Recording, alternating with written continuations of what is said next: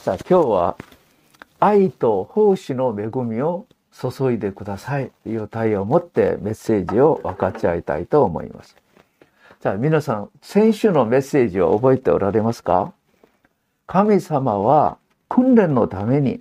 私たちに苦難を与える場合がありあるということです。神様が私たちを訓練されるために苦難を与えて与えられる時もあります。じゃあその時神様の訓練をうまくいただくためには大事なことは私たちの身の回りで行われる小さなことに対しても偶然はないと思って神様が与えてくださることだと思ってそして神様が私たちにくださるこの御声をよく聞いて誠実に反応することだと申しました。ですから私は神様が子供たち、えっと、教会学の子供たちを通して私に語ってくださることも私は従順したい、従っていきたいとしっかり思っているところでありますけど、先週神様は子供学校の子供たちを通してではなく、伝道師さんを通して私に御声を聞かせてくださるような気がしました。どんな話なのか。先週、伝道師さんは、ある牧先生の引退式に行っていらっしゃいました。引退式の礼拝は非常に恵まれたと伝えてくれました。引退式の中で大勢の若者たちが牧先生を通して恵みをいただいてそれで信仰生活をうまくできるようになりましたという感謝の証をされたと言います。またある牧先生はホームレスの働きをされてるんですけどその牧師先生の奥さんがいつも海苔巻き海苔巻きのご飯を作ってくださったと言います。その海苔巻きのご飯の力でホームレスの方たちの中で福音をいただいて救われた人たちも大勢いたと言います。それで僕先生と奥様お疲れ様でしたという感謝の証をされたと言います。そのことが溢れて引退式の礼拝が非常に恵まれたという話を天童師さんが私に教えてくださったんですけど私はその話を聞いてる瞬間神様が私に何か大きな悟りを与えてくださったような気がしました。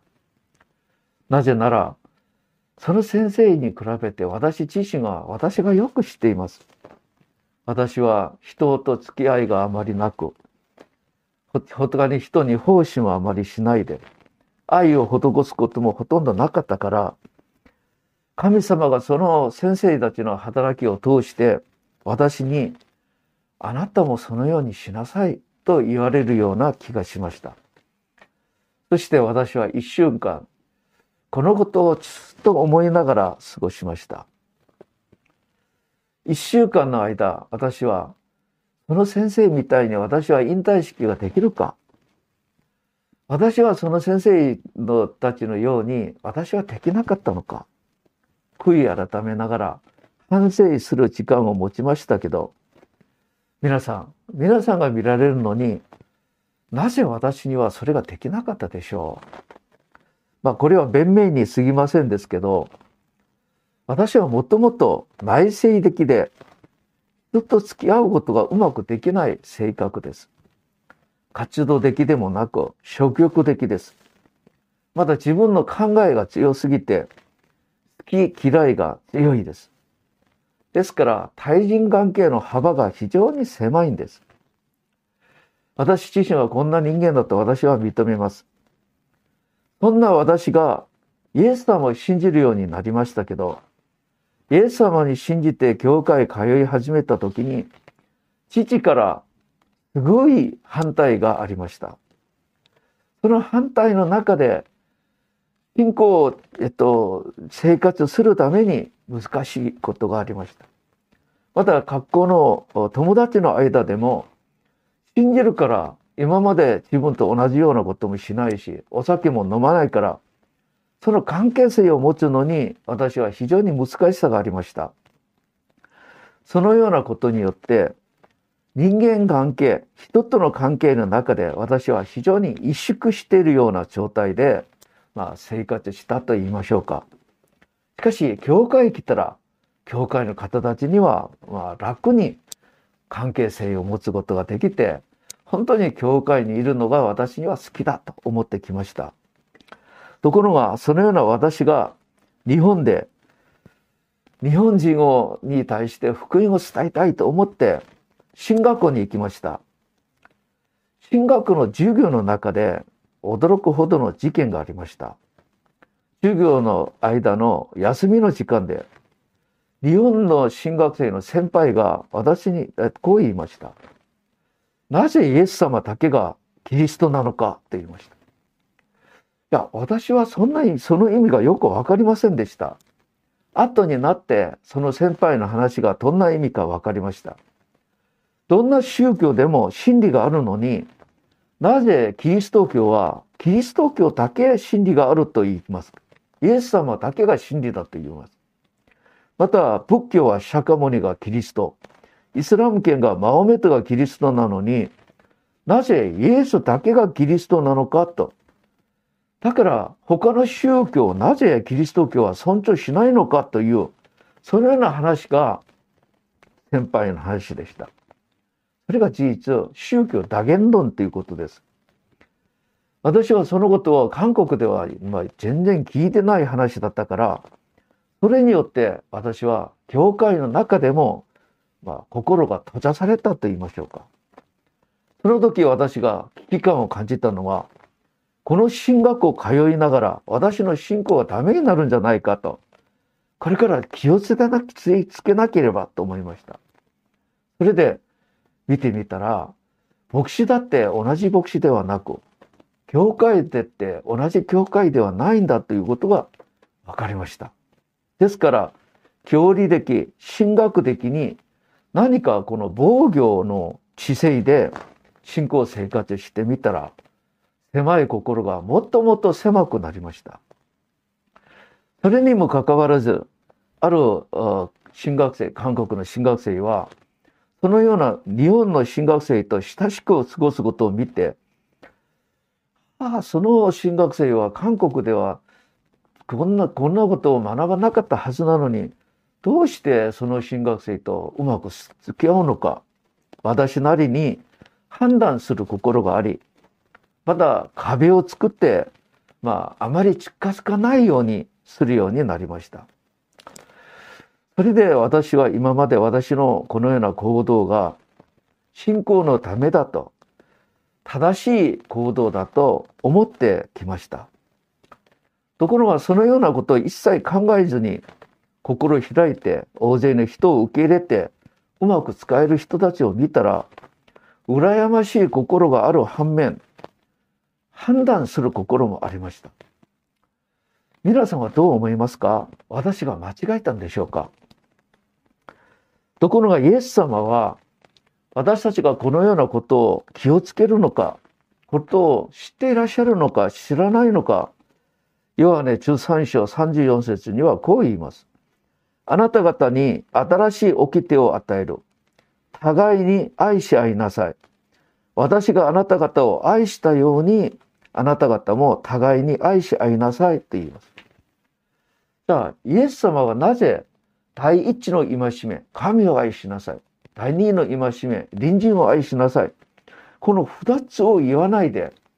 第二の戒めだけでお互いに愛しなさい。これだけで戒めを与えてくださるのか。その理由は、神様が互いに愛し合うことを一番願っておられるから、第二の戒めを守ることは、そのまま第一の戒めも私たちが守ることになるんだってことです。それほど互いに愛し合うこと、これが神様が願っておられることだってことです。皆さん、それは神様は敵も愛され、雨を降られる時には悪い人でも良い人でも区別なし暮らせてくださることを考えたら、区別しないで互いに愛し合いなさいという言葉ではないかと思います。ところがイエス様が弟子たちを派遣する時にもこのような思想が入っています。マタイ中章中6節見ますと、私はあなた方を使わす。それは狼の群れの中に羊を送り込むことと同じだって言います。だから蛇のように賢く、鳩のように正直になりなさいって言います。だここで狼の群れ、これは事実、私たちが使えるのに難しい。私たちを相手にするのに難しい。この方たちを意味するのではないかと言います。ですから、狼のような相手がいるんだとしても、そのことを、まあ、問いたださずに言って使いなさいという意味ではないかと思います。今まで私はそれを壁にしていたんですけど、神様はその方たちに言って使いなさいって言います。じゃあそこで、では私たちはどうすればいいんでしょうかと言いたいところで、イエス様は私たちに具体的に今日のルカの16章を通して私たちがどう実践すればいいか教えてくださいます。それがルッカの16章9節だけあお読みします。そこで私は言っておく。不正にまみれままみれた富で友達を作りなさい。そうしておけば金がなくなる時、あなた方は永遠な住まいに迎え入れられるでしょうと言います。じゃあここで富を言われるのに不正にまみれた富と言葉を使います。じゃあここ見て見てますと富が不正のものなのかと言われるかもしれないけどそうではありません。でもなぜ神様イエス様は不正の不正にまみれた富という表現を使ったんでしょうか。じゃあここで富は人たちの心を不正にする傾向が強いということです。富がたくさんあるなら、人の心は傲慢になりやすいです。また富というものは、神様よりお金をもっと委ねる、維持するようになります。またお金がたくさんあるなら、罪の誘惑に陥られる可能性がもっと強いからです。では、お金がない人はそれがないのかいいえ、そうではありません。お金がない人は、お金がなければ人がケチになります。またお金がない人が、お金ある人よりお金に対する執着心がもっと強くなりやすいです。結局私たちはお金があるかないかではなく、お金に対する欲、これが解決できているのか、解決できていないのかってことと同じです。ですから、使徒パウロは第一テモテ6章10節に、金銭の欲は全ての悪の例です。金銭を追い求めるうちに信仰から迷い出て、様々なひどい苦しみに突き刺される者がいます。だから、キリスト者たちは金銭に対する欲を解決しなければいけないよということを使徒パウロは教えてくださいます。じゃあ、では、金銭に対する欲、また、まあ私みたいに人との関係性を持ちにくい、このような私たちは、これからどうすればいいんでしょうかと言いたいところで、イエス様は、不正にまみられた富で友達を作りなさいと言います。じゃあ、まあ、不正にまみられた富、これは事実お金を意味するんですけどお金によって友達を作り友達に恋を示し友達に使えるところにお金を使いなさい。これがどうして賢い道なのか9節にこう言います。金がなくなる時金がなくなる時ってことは金がまあ利用する価値がない。まあ金が私たちは金に対してなくなるって意味は、この世を去る時と考えていいでしょう。その時あなた方は永遠の住まいに迎え入れるからだと言います。じゃあではここで私たちが友達として作るべき方はどなたなのかまた私たちを永遠な住まいに迎え入れてくださる方はどなたかこの方がイエス様です。イエス様を友達として作りイエス様のために富を使うことこれが大事だということです。ですから私の全ての悩みはこの言葉によって解決できます。ところが今イエス様がおられるならイエス様のためにイエス様を友達と作りまたイエス様のために私が持っている富を使えばいいんですけどイエス様は今目の前におられません。昇天されて今おられないのにどのようにイエス様に使えイエス様のために富を使うことができるのか。イエス様は今目の前には見えないんですけどこの世におられます。どこにおられるんでしょうか。それが教会っていうところです。イエス様はご自身の教会におられます。よくもともと教会は形あるものではありません。見えないところです。教会はイエス様が頭であり、信徒たちはイエス様の体の一部分部分として存在するところ、それが建物ではなく、目に見えない教会がそのことです。ですから聖書は2人また3人が私の名によって集まるところ、そこに私いるよ。これが教会を意味します。ですから2人3人が集まるところが教会でありそれが建物ではないってことが私たちは分かります。ですからイエス様が頭であり信徒たちがその体の一部分部分として教会を構成しているその教会のためにまた信徒たちのために富を使うことがイエス様に使えることだということを考えられるでしょう。これを端的に私たちに教えてくださる聖書が使徒行伝22章7節です。当時迫害者サウルあとパウルとして名前を変えるんですけどそのサウルがキリスト者たちを迫害また捕まって殺すためにタマスクに行くところだったんです。天から強い光が照らされてその光を打たれたサウルは倒れてしまいます。その時、天から声が聞こえる。サウル、サウル、なぜ私を迫害するのか？という声が聞こえて、サウルが、主よ、どなたですか？その時、私はあなたが迫害しているイエスだと言います。サウルはイエス様を迫害してません。サウルが迫害しているのは初代教会集まるこの教会と信徒たちだったのにイエス様はなぜ私を迫害するのかと言います。だからこれから見てますとイエス様の教会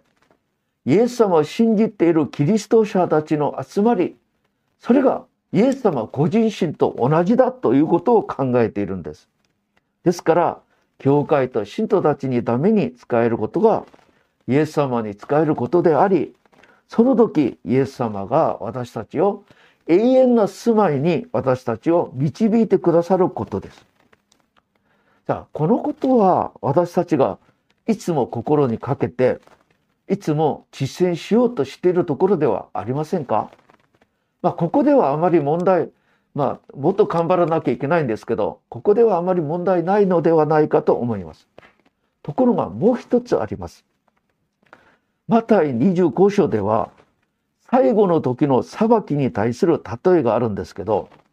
皆さん最後の時裁きのために全ての人が裁きの茶に座っておられるイエス様の前イエス様は救い主でもありますけど裁き主でもあります。裁きの座の前に全ての人が集まります。その時天使たちが羊とヤギを分けられるように義人を右に悪人は左に分けられると言います。ここで義人は誰なのか悪人は誰なのかと言った時にマタイ25章34節からこう言います。さあ私の父に祝福される人たち右にいる人たちに私の父に祝福される人たち天地創造の時からお前たちのために用意されている国を受け継ぎなさい。あなた方は私が植えている時に食べさせ、喉が渇いている時に飲ませ、旅をしていた時宿を貸してくれたんじゃないかと言われます。その時、右にいる人たちがこう言います。主よ、いつ私たちが、あなたが植えている時に、その食べ物を差し上げ、喉が渇いている時に飲み物を差し上げたんでしょうか？と言います。その時イエス様はこう言われます。40節です。はっきり言っておこう。私の兄弟であるこの最も小さいものの一人にしたことが私にしてくれたことだと言います。どんな意味かお分かりになったでしょう？イエス様が私の兄弟と兄弟であると言われるようなこの社会的な弱者この世では弱い差別を受けるいろいろな問題を抱えていらっしゃる方たちに使えることがイエス様に使えたことだと言います。ですから私たちがこの弱者たちを愛し使える時に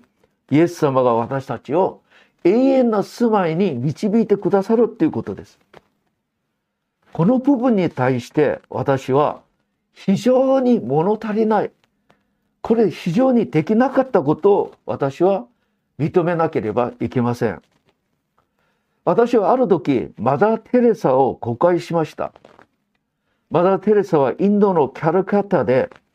貧民、描写、まだみなしごたちのために献身しながら、その時で、その人たちにイエス様を信じてくださいということを一言も言わなかったと言います。それで私は、このマダ・テレサの働きが正しいのかと、私はなりに偏見を持ってました。ところが、私が今日の聖書から見てますと、マダ・テレサは、このインドキャルカタにいる貧民、描写、みなしごたちが、イエス様はこの人が、たちが私の兄弟だよ。私が愛する兄弟だと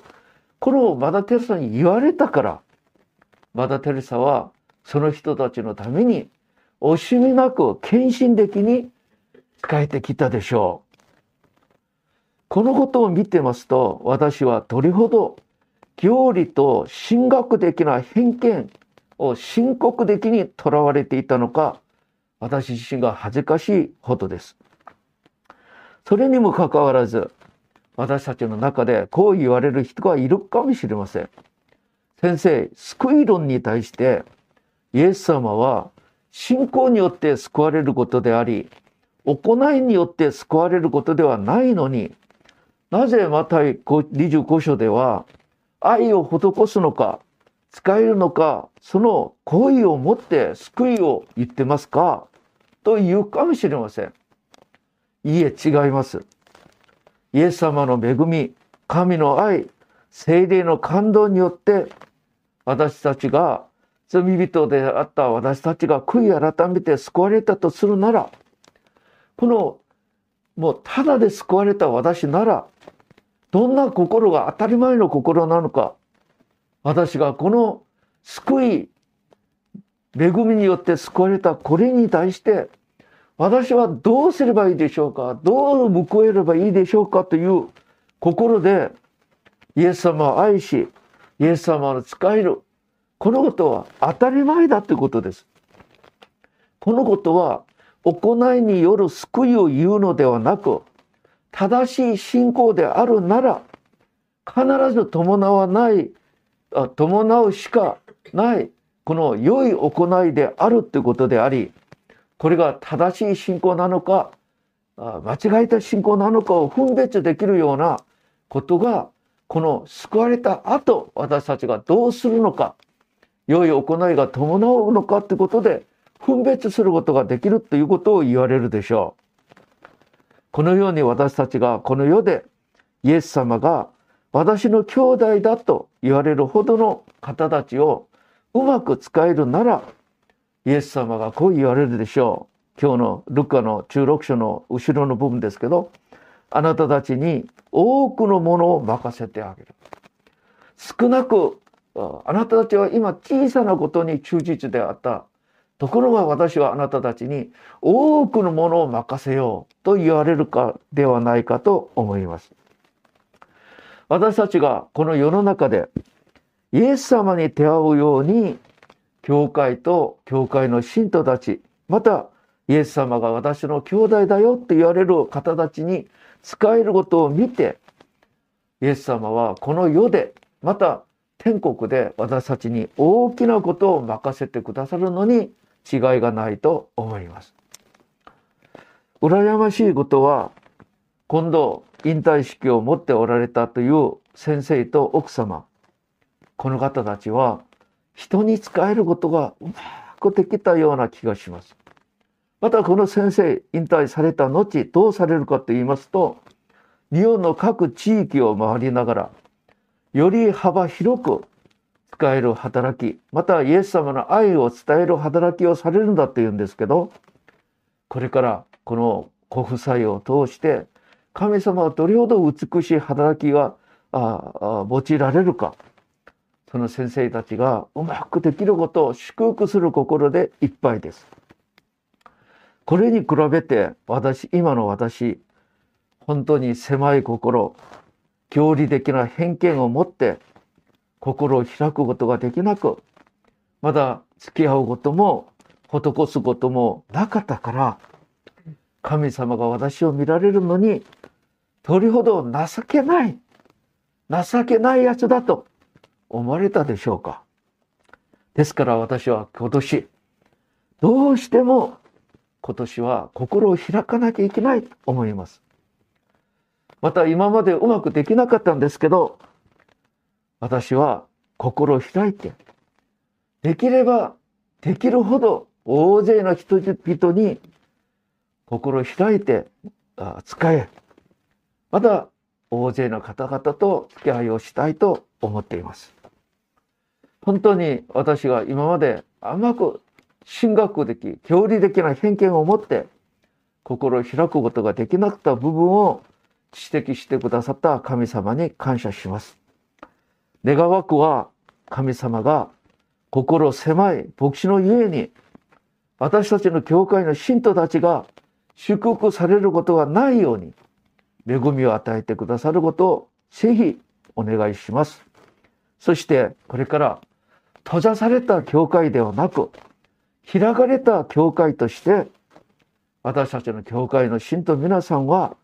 広いところで、心を広い、開けて、思い存分働くことができるように祝福いたします。どうか今年私たちは、教会と信徒たちの皆さん、また、イエス様が、この人は私の愛する兄弟だよと言われる方だったら、